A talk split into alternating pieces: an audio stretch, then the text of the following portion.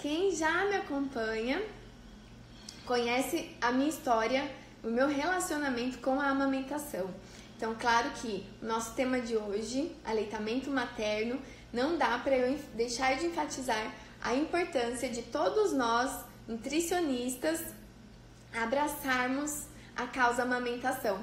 Afinal, trabalhamos com alimentos e o melhor alimento do mundo é o leite materno, o mais completo. Nada se compara com o leite materno e ainda a gente nem poderia, né? A gente é muito simplista quando a gente chama o leite materno de alimento, porque ele é muito mais que um alimento.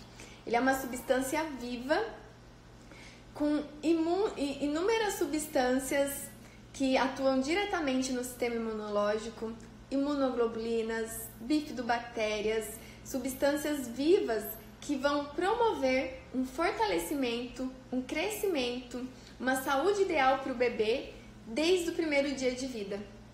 E é o ideal que o bebê, quando ele nasce, que ele venha para o peito da mãe, que ele venha para o colo da mãe, que ele mame na primeira hora ou não, mas apenas a pele do contato, pele a pele, já é o ideal, já é o suficiente para que toda a cascata hormonal se dê.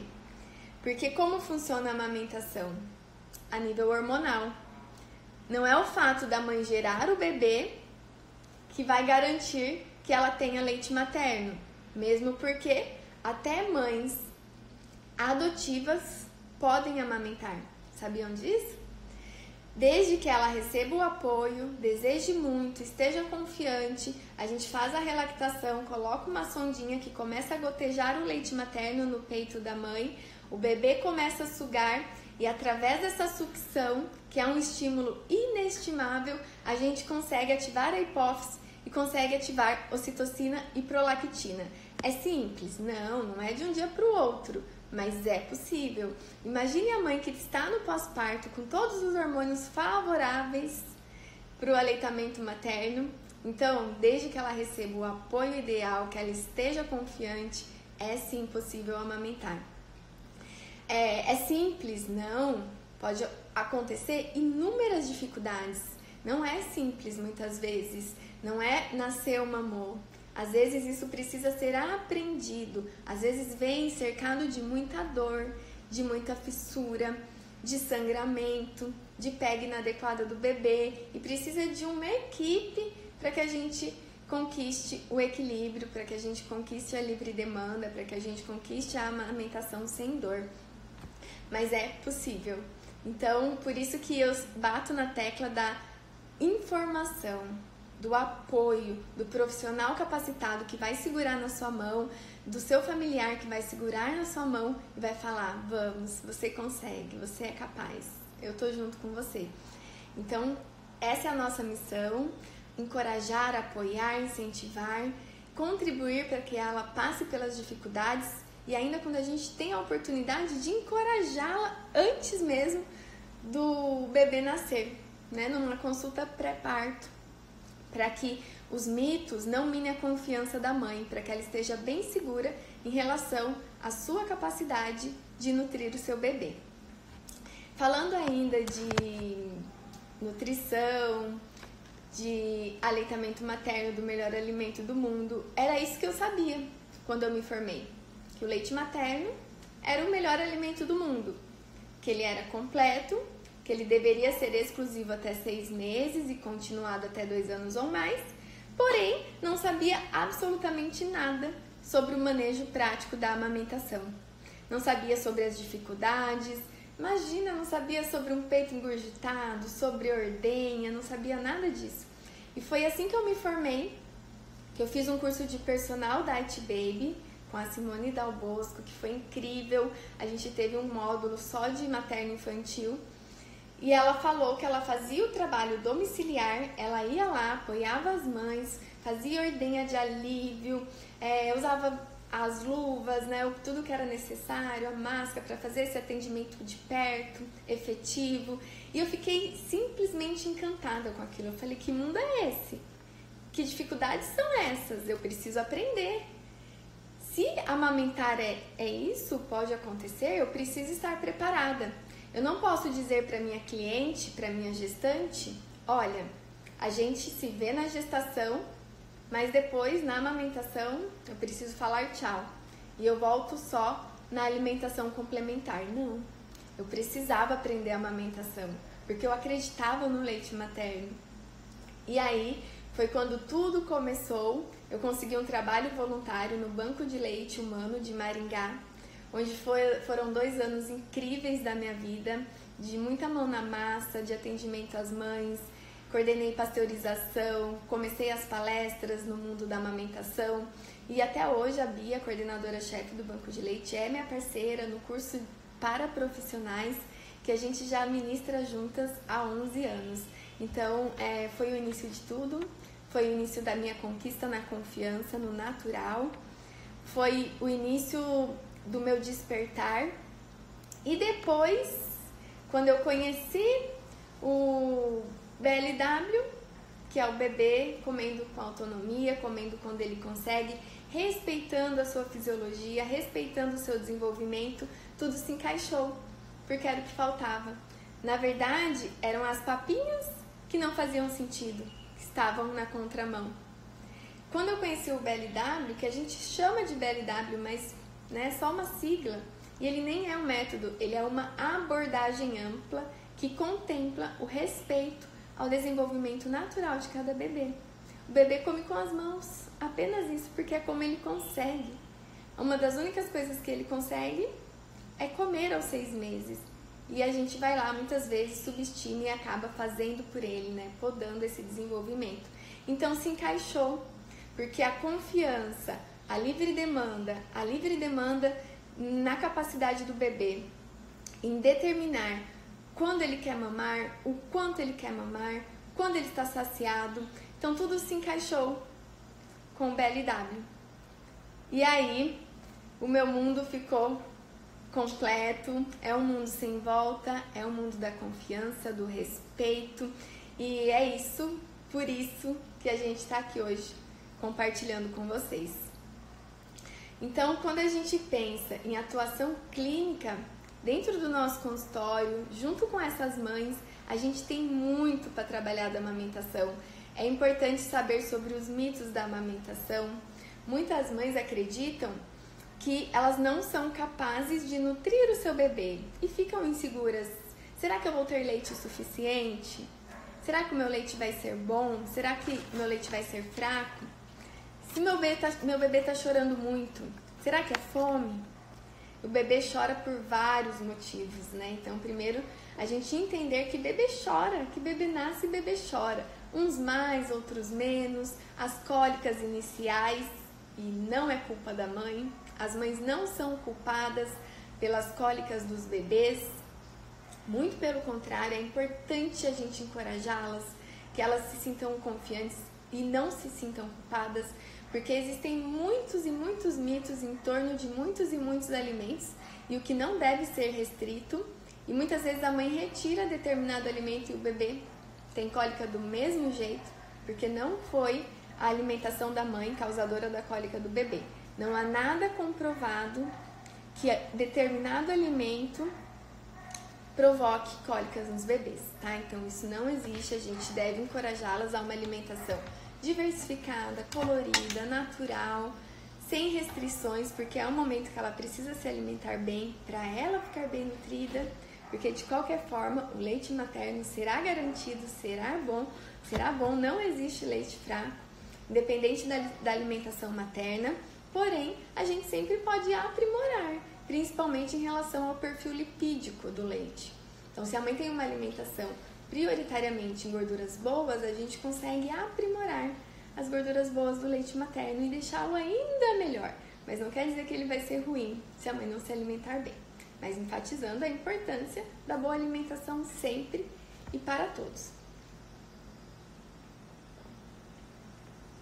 O que acontece hoje é que vivemos em um mundo de valores invertidos, onde lá na década de 70 vieram as fórmulas infantis totalmente inadequada, com excesso de carboidrato, com açúcar, onde o bebê mamava, ficava saciado por muito tempo, não chorava, ficava gordinho porque era excesso e inadequado. de difícil digestibilidade. E aí, quando o bebê estava em amamentação, é claro que o leite materno é espécie específico, de fácil digestibilidade, o bebê vai mamar, vai fazer a digestão facilitada, vai chorar mais porque ele vai ter uma demanda mais rápida. Mas não quer dizer que isso é ruim ou prejudicial, ou que ele não está saciado. Muito pelo contrário. As outras fórmulas que estão inadequadas, dando a falsa ideia da saciedade e do bebê gordinho. Então a gente precisa retomar a confiança na amamentação, transmitir isso para as mães, que tá tudo bem. Bebê gordinho não é sinônimo de bebê saudável. Bebê saudável é bebê nutrido. O bebê que tem nutrientes e tem saúde. O peso é só um parâmetro e o menos importante. Ressalto também que a amamentação, que o leite materno, ele é preventivo à obesidade. Então, mesmo que o seu bebê esteja acima da curva, mas está em aleitamento materno exclusivo, não tem com que se preocupar, não tem que restringir mamadas, não tem que reduzir mamadas, deixar o seu bebê com fome, nada disso. Mantenha livre demanda, porque você está prevenindo. O leite materno age diretamente na programação metabólica do bebê, onde ele vai prevenir, vai fazer uma programação ideal tanto contra a obesidade quanto outras patologias, tanto na infância quanto na vida adulta. não tem benefícios apenas para o bebê, tem benefícios para a mãe, também prevenindo de patologias, câncer de mama, de ovário, de útero. Claro que está diretamente relacionado ao tempo de amamentação. Quanto mais a, a mãe amamenta, mais proteção ela vai ter para ela e para o bebê. Tem benefícios para a sociedade, tem benefícios para a família, tem benefícios para todos. De maneira é, geral, o leite materno contribui positivamente. E não há nada mais efetivo na prevenção de mortes, na prevenção de patologias para crianças, para bebês, do que o leite materno. O leite materno é a primeira vacina do bebê. O colostro funciona como um, um plus um, uma vacina protetora que ele recebe logo ao nascer, a primeira imunização do bebê. Então, que a gente consiga que gente promover, incentivar para que essas mães, ainda lá na sala de parto, na maternidade, lá no hospital, seja encorajada, apoiada a amamentar o seu bebê. E claro, o manejo ideal, né? Ajustar a pega adequada para que ela não vá para casa com dor a gente pode fazer a visita da amamentação, a gente pode orientar a PEG ideal. O Ministério da Saúde diz no manual de amamentação que todo profissional que faz assistência materno-infantil deve saber avaliar criticamente uma mamada. Todo profissional que faz assistência materno-infantil, incluindo nós, nutricionistas. Se todo profissional fizesse isso, seguisse isso, seguisse as orientações, seguisse as orientações adequadas da amamentação, certamente a gente teria um resultado muito mais satisfatório. Porque o primeiro passo é você olhar para a mãe e bebê, é você avaliar criticamente uma mamada, você observar os pontos que precisam ser aprimorados, melhorados, corrigidos, se é a pega do bebê, se é uma baixa tonicidade do bebê. Aí a gente tem as parceiras, as fonos, que trabalham exatamente com isso, com bandagem, né, com exercício. Então a gente consegue, através dessa avaliação, dessa correção, desse aprimoramento, uma pega efetiva. Quando a pega está efetiva e a livre demanda acontece, a gente tem o sucesso da livre demanda da amamentação. Não basta a gente apenas pesar o bebê, olhar o peso do bebê e dizer: olha, o seu bebê está baixo peso, e agora? Temos que complementar. Essa orientação não faz o menor sentido, porque qualquer outro leite que a gente oferecer para o bebê é inferior que o leite materno. Não faz sentido complementar o melhor alimento do mundo. Ele é o mais completo. O leite materno é o mais completo tudo que a gente ofertar vai ser inferior. E ainda, as fórmulas, as latinhas dos leites em pós, ele é uma tentativa de se aproximar do leite materno. Então a indústria investe bilhões em estudo, em pesquisa, em desenvolvimento para tentar colocar naquele potinho a imitação do leite materno. Então aquele leite que muita gente acredita que é fraco, é o sonho da indústria colocar no potinho. E aquele potinho tem o leite inferior que o leite materno. É fato, porque só nós produzimos os anticorpos. Só nós temos a capacidade de produzir um leite específico para o bebê. Toda mãe produz leite diferente uma da outra, porque cada bebê tem uma necessidade única e específica. Então, aquele bebê, se ele tem uma necessidade aumentada em ferro, esse contato pele a pele de sucção, ele é inestimável e ele tem a capacidade de transmitir para a mãe as necessidades específicas do bebê, onde o leite dela vai ser rico em ferro para atender a demanda do seu filho. É ou não é incrível? É ou não é mágico? É ou não é perfeito?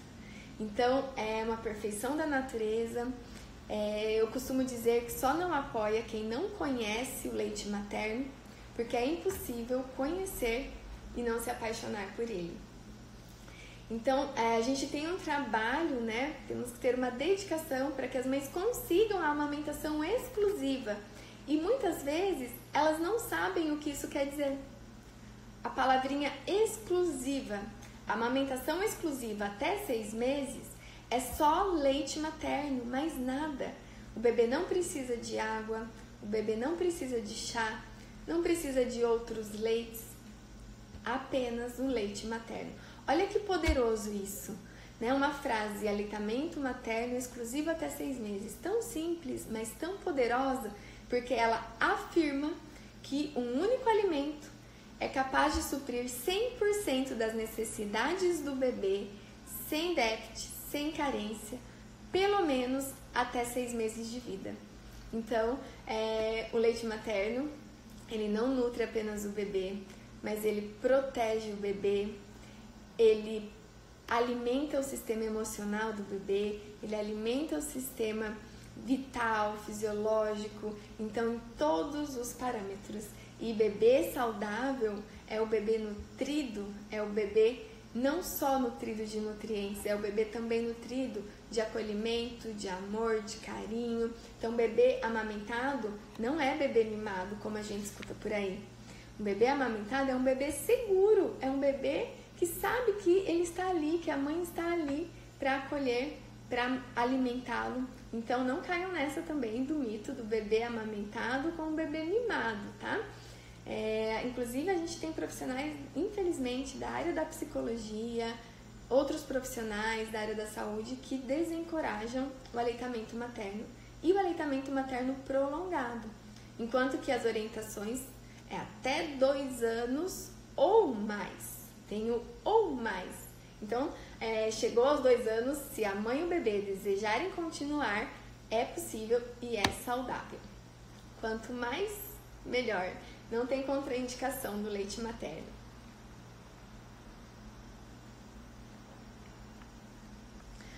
Uma pergunta muito frequente, que eu inclusive vou até pegar aqui no, no inbox, que tem uma muito semelhante sobre esse tema.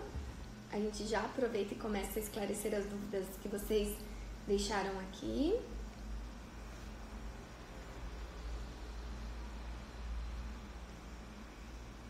Sobre amamentação e alimentação materna.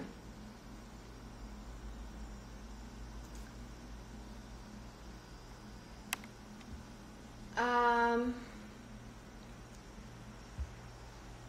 a família bem nutrida, não tem o nome dela aqui, mas ela está perguntando quais alimentos que aumentam a produção de leite. Então, não tem um alimento milagroso, não tem um alimento específico e não é a alimentação materna que vai aumentar a produção de leite, porque isso se dá a nível hormonal e a nível de estímulo e sucção. Por exemplo, a natureza ela é muito perfeita. É, se eu estimulo, se eu sinalizo para o meu corpo que o bebê está mamando e que o leite está saindo, eu transmito a mensagem para minha hipófise: olha, ativa o citocina e prolactina aí. Ativa porque está saindo. Ativa porque está saindo.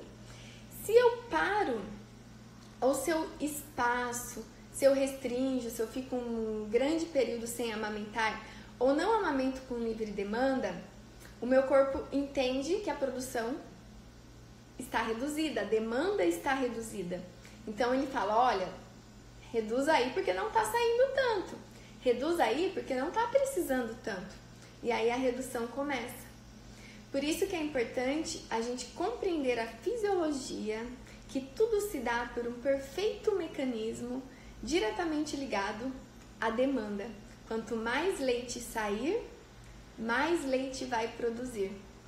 Então, a alimentação da mãe é importante, mas ela não tem ah, o fator determinante na capacidade de aumentar a produção de leite, tá? Então, para aumentar a produção, é garantir que o bebê mame, que o bebê sugue. A Bia está perguntando: tudo o que eu como vai para o bebê? E quais são os melhores alimentos para essa fase? Tudo que você come, a gente consegue absorver, utilizar, melhorar em relação ao perfil lipídico, mas não diretamente. Por exemplo, se eu estou tendo uma alimentação ruim, mesmo assim eu consigo produzir um leite ideal. Um leite com nutrientes, um leite com anticorpos, independente da alimentação. E o dia que eu comer qualquer outro alimento que não é tão importante assim, não quer dizer que o meu leite vai ser é, transferido através do meu leite para o bebê, tá? Então, muita calma. Tudo que você come é importante para você ficar bem nutrida, para você melhorar o leite, mas mesmo assim, seu leite vai ser ideal.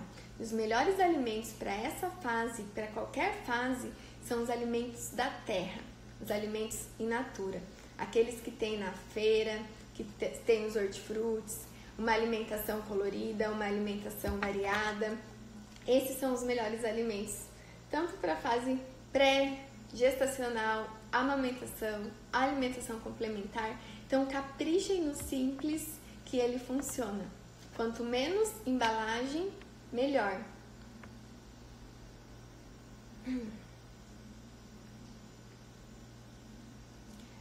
Uma pergunta muito importante da Talita.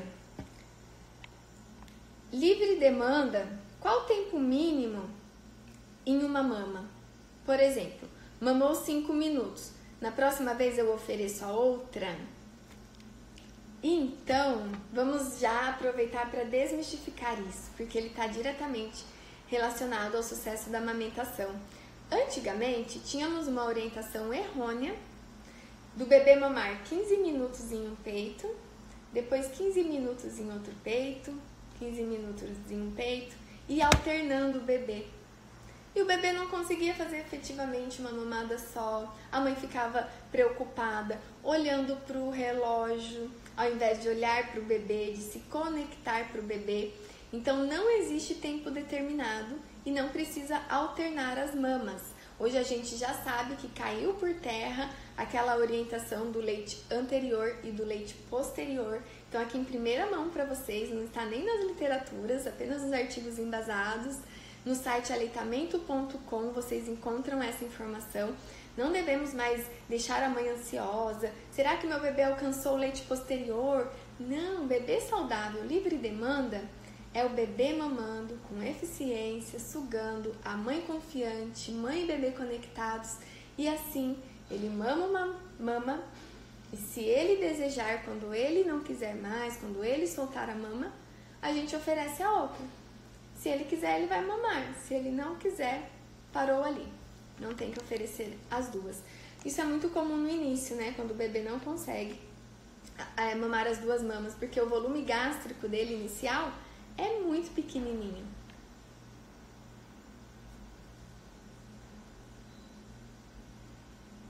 A Nath a, está perguntando: se o seio rachar ou machucar, pode usar laser ou pomada? Ou qual dos dois? Então vamos lá. Para a gente evitar. Primeiro vamos falar da prevenção. Para que o nosso peito não rache, para que o nosso peito não fissure, para que o nosso peito não fique engurgitado, é importante a gente prevenir. Eu vou até dar um exemplo, um exemplo bem prático. Eu separei aqui para vocês uma bexiga. Então, quando o bebê tem a pega ideal e mama sem machucar a mama, sem traumatizar a mama, já é um dos principais fatores de prevenção da fissura, da rachadura, né? A popular rachadura. Então a gente precisa corrigir primeiramente a pega do bebê se ela estiver causando dor, se ela estiver errada. Quando o bebê está sugando de forma efetiva, sem dor, a gente também precisa cuidar com o engurgitamento mamário. O que, que é isso? Quando a mãe tem uma produção maior do que a demanda do bebê e o peito vai ficando cheio, cheio, cheio, e é o famoso peito empedrado. Se a mãe não cuidar, se a mãe não for orientada a esvaziar essa mama, fazer ordenha de alívio, esgotar para ficar mais macio para o bebê mamar, se ela colocar o bebê para mamar numa mama muito cheia, ele pode machucar, porque está muito rígido, está muito fragilizado. Olha o exemplo prático que eu vou dar da bexiga. Então vamos fazer de conta que aqui é a mama.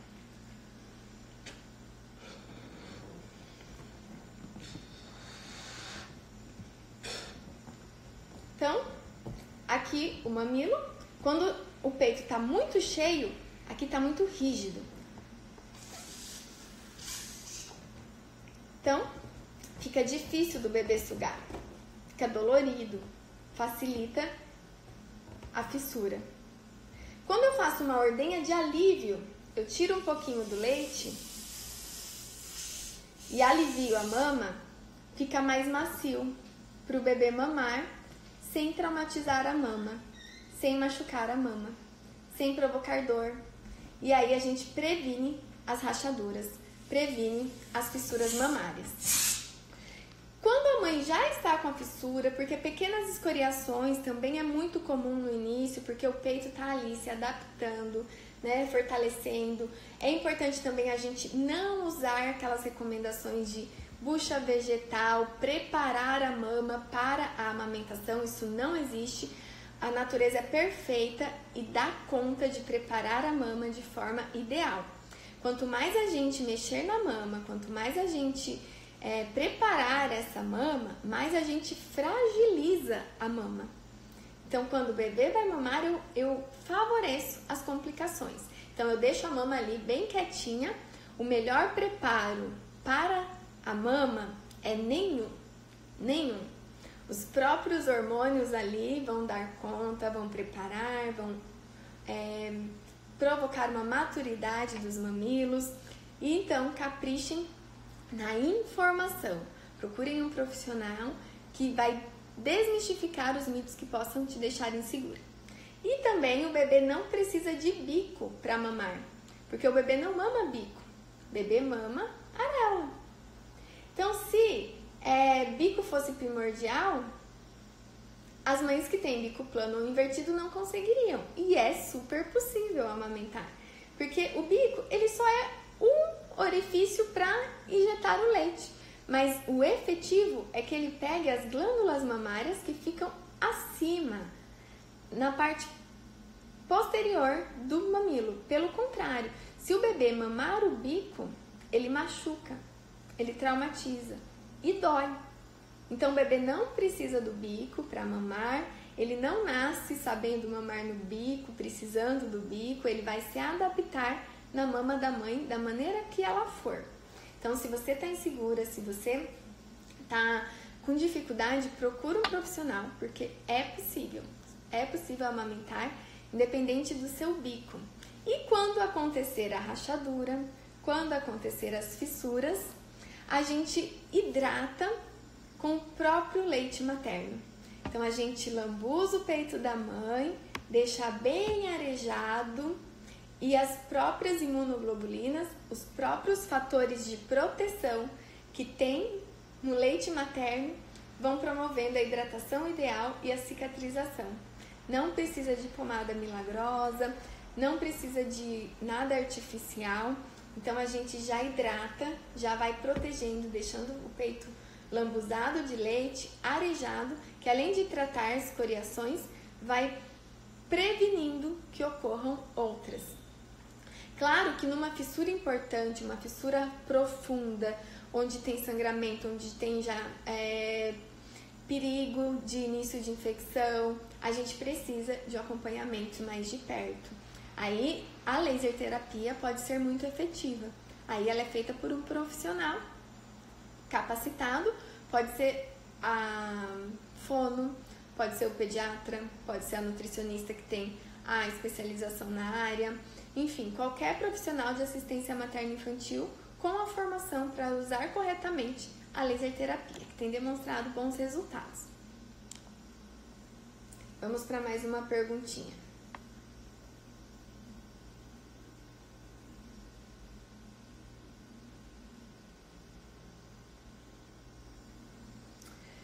Quando não se tem produção de leite, nem por doação, qual leite é indicado? Inhame, coco, amêndoas? Pergunta da Letícia. Então, quando, é, enfim, a, os bancos de leite não doam leite para bebês saudáveis, tá? Então, não, não contemos com isso, porque o leite do banco de leite é para bebês de risco nutricional. Bebês que estão em UTI, que precisam desse leite rico em anticorpos para sobreviver. Então, bebês saudáveis que nasceram a termo, é, essas mães não recebem leite materno doado porque a gente não consegue. A gente já tem uma demanda desses bebês que são prioridades e a gente já tem o leite, às vezes até falta para esses bebês. Então, a gente não consegue atender a demanda. Então, o leite de doação não é para bebês saudáveis. Depois, ela perguntou qual seria indicado: inhame, coco, amêndoas, leite vegetais para bebês menores de seis meses ou exclusivo quando ele está próximo, menor de um ano, não é ideal porque ele não é completo, ele não tem é, todos os macro, micronutrientes é, essenciais para esse início de vida do bebê. Então, é, não se dá leite vegetal para bebês, principalmente menores de seis meses, tá? É, a gente vai, infelizmente, ter que abrir mão de outros leites artificiais, que são as fórmulas infantis. Então, os bebês que não são amamentados vão utilizar a fórmula infantil. E eu já aproveito e faço o gancho aqui com outra perguntinha, que é da Karina. Depois de um ano, já pode dar leite de vaca? Então, sim, depois de um ano, o bebê já pode tomar um leite in natura, o leite mais é, natural possível, né? Não leite de caixinha, tá, gente? Porque aquele leite da caixinha nem leite é, de tantos aditivos que tem lá dentro. Mas as novas recomendações do Ministério da Saúde, que foram lançadas em novembro, no ENAM, no Congresso, no Manual do Ministério, diz que sim, o bebê já pode tomar o leite de vaca depois de um ano. Então, é prioritariamente leite materno. Quando não tem leite materno, fórmula é, adaptada. E depois, para os bebês maiores, o leite de vaca. E não deve ser oferecido composto lácteo, porque a indústria é articulada, ela vem ali tentar nos enganar. Então, é, a gente tem a fórmula infantil que segue as normas de segurança, de tentar a se, a se assemelhar com o leite materno para não causar danos ao bebê. Já os compostos lácteos, eles não são para bebês em substituto do leite materno, porque ele tem 49, né, em torno de 50% de leite. E os outros pode ser o que a indústria quiser colocar lá dentro. Então a gente sabe que a indústria não está preocupada, em primeiro lugar, com a nossa saúde. Ela está preocupada com o lucro. Então, ela não é tão boazinha assim para colocar ingredientes perfeitos e ideais lá dentro. Então, vamos refletir sobre isso, vamos ofertar qualidade para os bebês, não vamos cair nas propagandas enganosas. Esse leite enriquecido com isso, esse leite melhora o sono do bebê. Não caiam nessa. nada substitui o leite materno. Composto lácteo não deveria nem ser ofertado para criança, muito menos para o bebê. E depois, quando ele já está maior, se a mãe não estiver amamentando, ele pode ir para o leite de vaca. Vamos para mais uma perguntinha.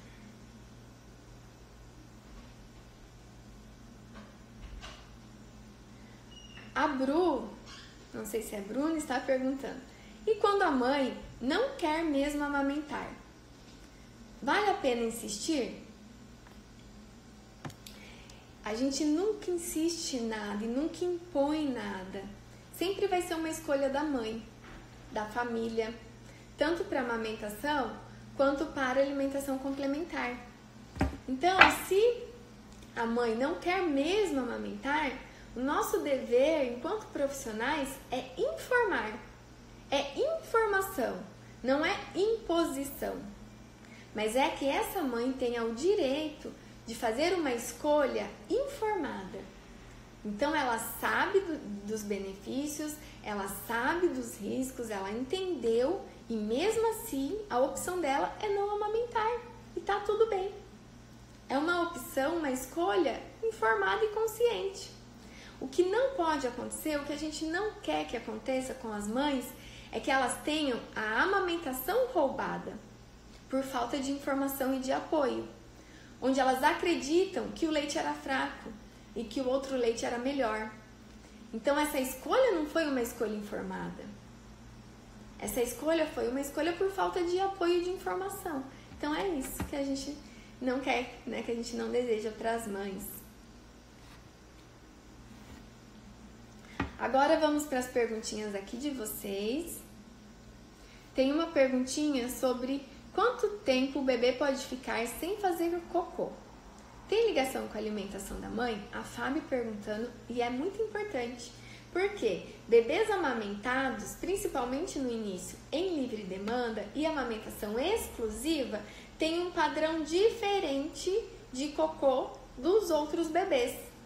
Porque o leite materno, ele é espécie específico. Então, o bebê mama, ele é muito absorvido, muito otimizado. E tudo muito biodisponível. Então, ele forma menos bolo focal. Bolo fecal, desculpa. Ele forma menos. Então, ele faz menos cocô. E ele não faz todos os dias, muitas vezes.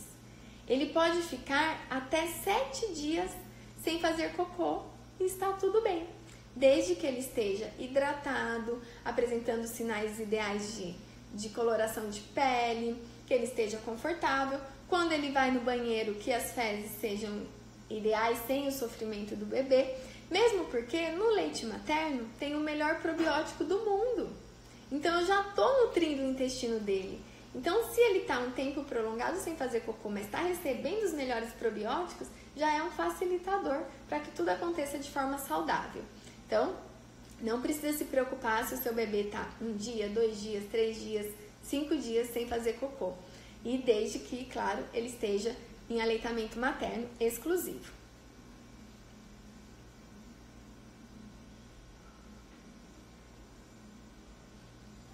Tem bastante perguntinha hoje. É, se eu não conseguir responder todas, a gente vai respondendo ao longo dos nossos encontros, ah, pelos stories do Insta, tá? Obrigada pela participação de todas vocês. Tô vendo aqui bastante amiga Nutri. Um beijo.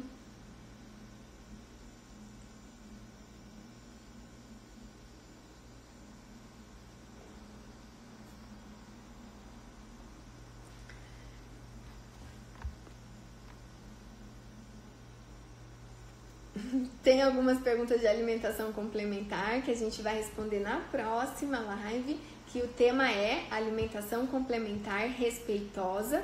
Então a gente vai falar muito sobre BLW, vai falar sobre engasgos, vai falar sobre a confiança, vai falar se o bebê não comer, a gente no nosso próximo encontro, que vai ser na quarta-feira, 8 horas da manhã.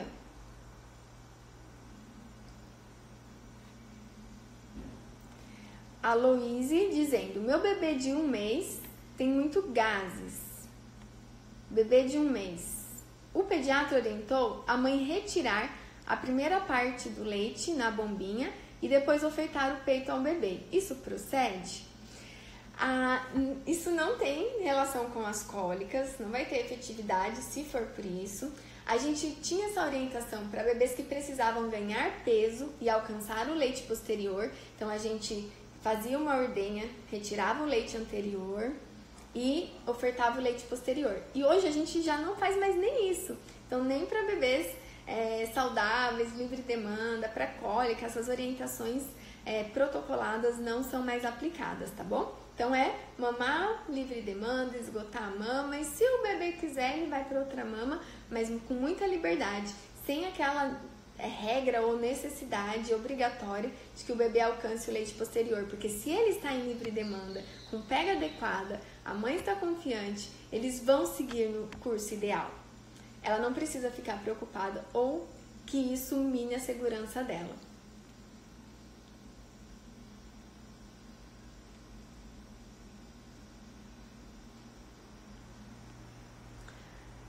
Obrigada aqui falando que gostou da demonstração da bexiga. Então, isso é uma dica para você, profissional, usar na sua prática clínica. Então, é uma bexiga de festa, ó, que a gente encontra em qualquer casa de festa, onde a gente enche e o bebê faz a demonstração da pega do bebê e da mama engurgitada.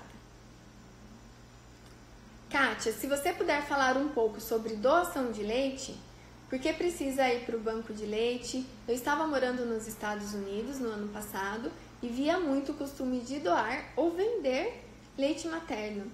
Bom, é, não é permitido a venda de leite materno, né? Aqui no Brasil a gente não tem essa prática.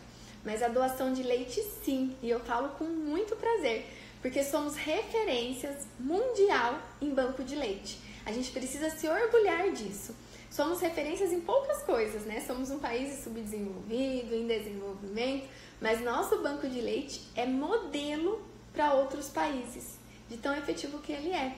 Eles vêm, copiam né, nosso modelo e levam para países de primeiro mundo. Então, os leites precisam passar pelo banco de leite para serem pasteurizados, para a gente garantir a segurança do leite, para ele ser ofertado para aqueles bebês de risco nutricional.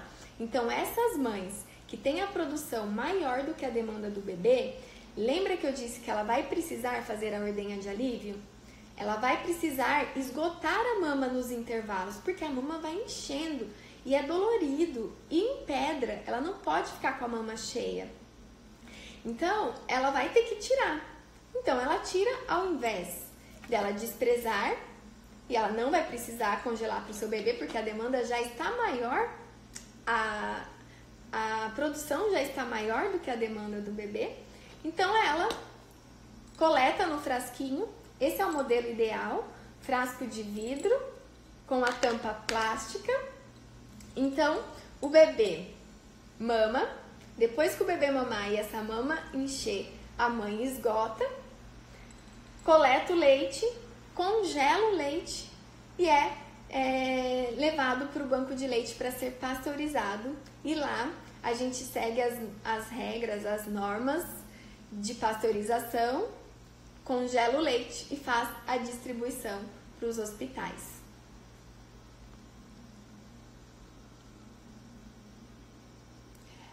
A Sheila pedindo para salvar a live, sim, a live vai ficar salva aqui, porém apenas por 24 horas. Depois ela vai estar disponível lá nos nossos canais. Um beijo para Giovana, que é da nossa equipe, que faz todo esse apoio lindo, que inclusive é uma das responsáveis por esse projeto, é, por a gente estar aqui. Ela me ajuda aqui no em colocar, em distribuir esse conteúdo. Obrigada, Gi. Bom dia, um beijo. E ela tá aqui dizendo que vai pro YouTube também, vai pro Spotify. Então a gente vai é, fazer com que isso fique por mais tempo, para você ter acesso, para você compartilhar, para você ver e rever, fazer suas anotações se você é profissional, mãe. E aí, pessoal, falando, né, quero aproveitar esse gancho. Se você é Nutri, tá acompanhando o nosso projeto, a nossa jornada é, dos encontros do consultório materno infantil em 40 dias e tá sendo proveitoso para você, você tá com o seu caderninho do lado, você tá fazendo as anotações, eu sei porque vocês estão me mandando, mas ao invés de mandar a foto, quando você publica e me marca, eu vou conseguir compartilhar. Então, se você tá aproveitando, tá anotando, tira uma foto, tira uma foto da mensagem, tira uma foto do seu aprendizado, que eu vou ter o maior prazer em compartilhar aqui no Instagram, tá bom? Um beijo, um beijo, Gi.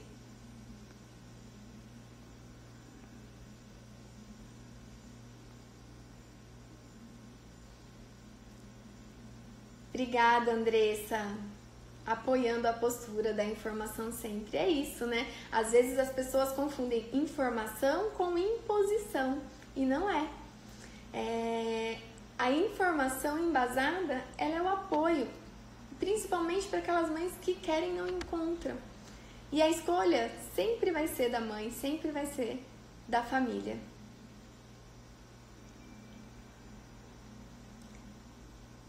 Mais perguntas sobre informação, é, alimentação complementar.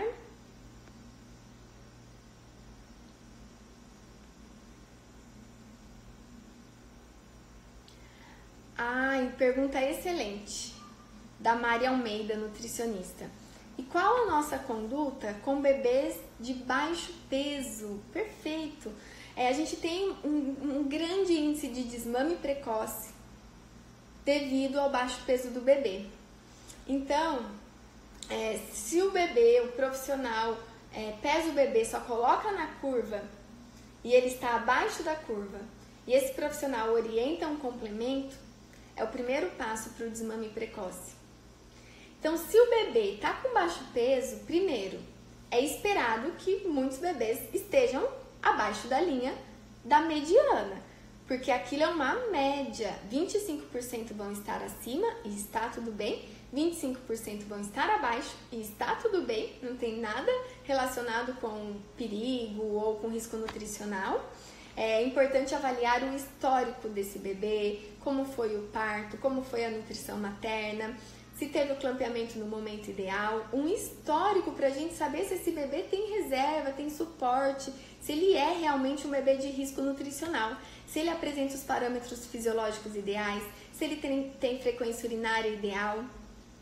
E tudo isso visto se esse bebê realmente apresenta um baixo de peso, um comprometimento no ganho de peso, porque ele nem precisa atingir o, o ideal de gramas por dia, ele precisa que seja crescente, manter o ganho de peso crescente. Então, mas, respondendo sua pergunta, se isso for realmente um baixo peso importante, com fatores de risco, o primeiro passo é esgotar todas as alternativas do manejo da amamentação. É olhar para a mãe e bebê, é avaliar a pega, é condicionar essa mãe para confiança, esclarecer o que é livre demanda, esclarecer o que é amamentação exclusiva, se ela não está ofertando outros líquidos, chá, porque tudo isso compromete o estado nutricional do bebê. Existem inúmeras alternativas que a gente deve esgotar antes de pensar em complemento.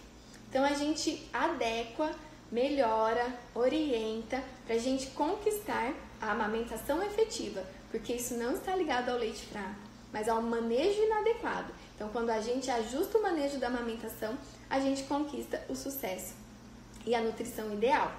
E então a, a no, nosso lema, né, é menos prescrição e mais orientação, porque muitos profissionais simplesmente assinam uma receita, uma prescrição de fórmula, sem nem olhar para a mãe e para o bebê, sem nem avaliar a pega, e a mãe vai para casa e compra o complemento, acreditando que o seu leite não era o suficiente. Então, que a gente possa olhar, apoiar, é, orientar da melhor maneira possível, da forma mais efetiva, para que mãe e bebê conquistem, conquistem a saúde que o leite materno promove. Tem bastante é, relatos aqui de que não estão recebendo os e-mails. Os e-mails estão sendo encaminhados. Se você não está recebendo, olha no seu spam, faz o cadastro novamente e ainda assim, se você não, não recebeu ou não está recebendo, me manda um direct que a gente vai providenciar para você.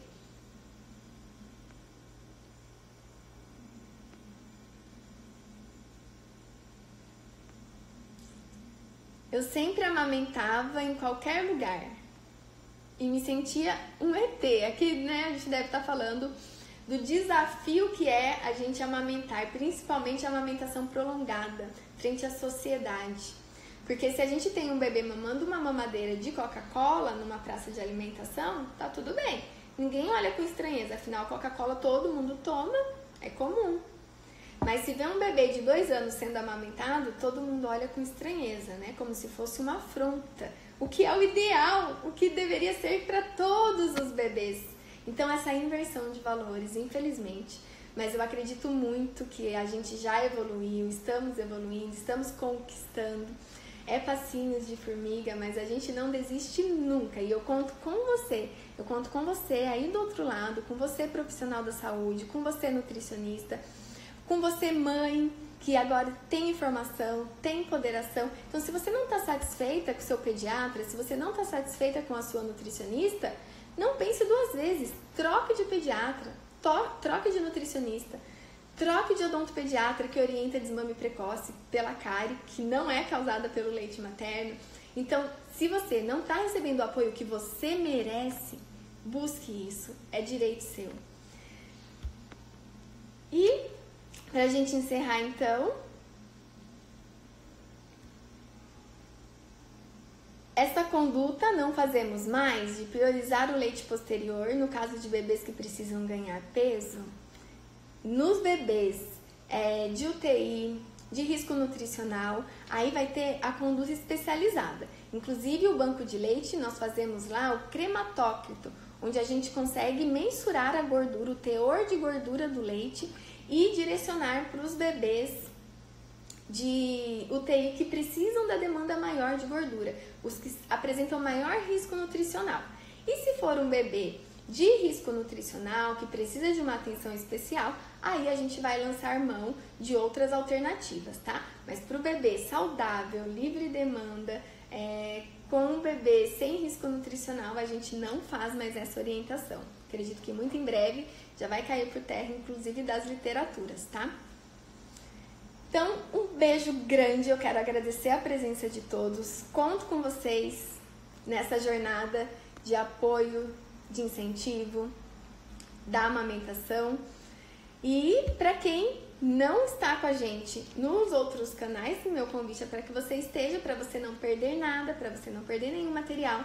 E esse é o momento, né? Quando tudo começou, quando o isolamento começou, é, eu pensei, como eu posso contribuir? E imediatamente a Gi, a minha equipe, falou: a gente vai fazer um projeto lindo para você. E isso está realmente me preenchendo. É um prazer estar tá aqui com vocês compartilhando um pouquinho só, né? Isso é um pouquinho do universo materno infantil, mas que eu espero que contribua, que você possa usar esse momento para conhecimento, para estar melhor é gratuito, 100% gratuito. Os nossos encontros é, estão disponibilizados para você. Então, faça proveito disso. Busque informação, aproveite para fazer uma leitura ideal. Vocês também receberam as sugestões de literatura.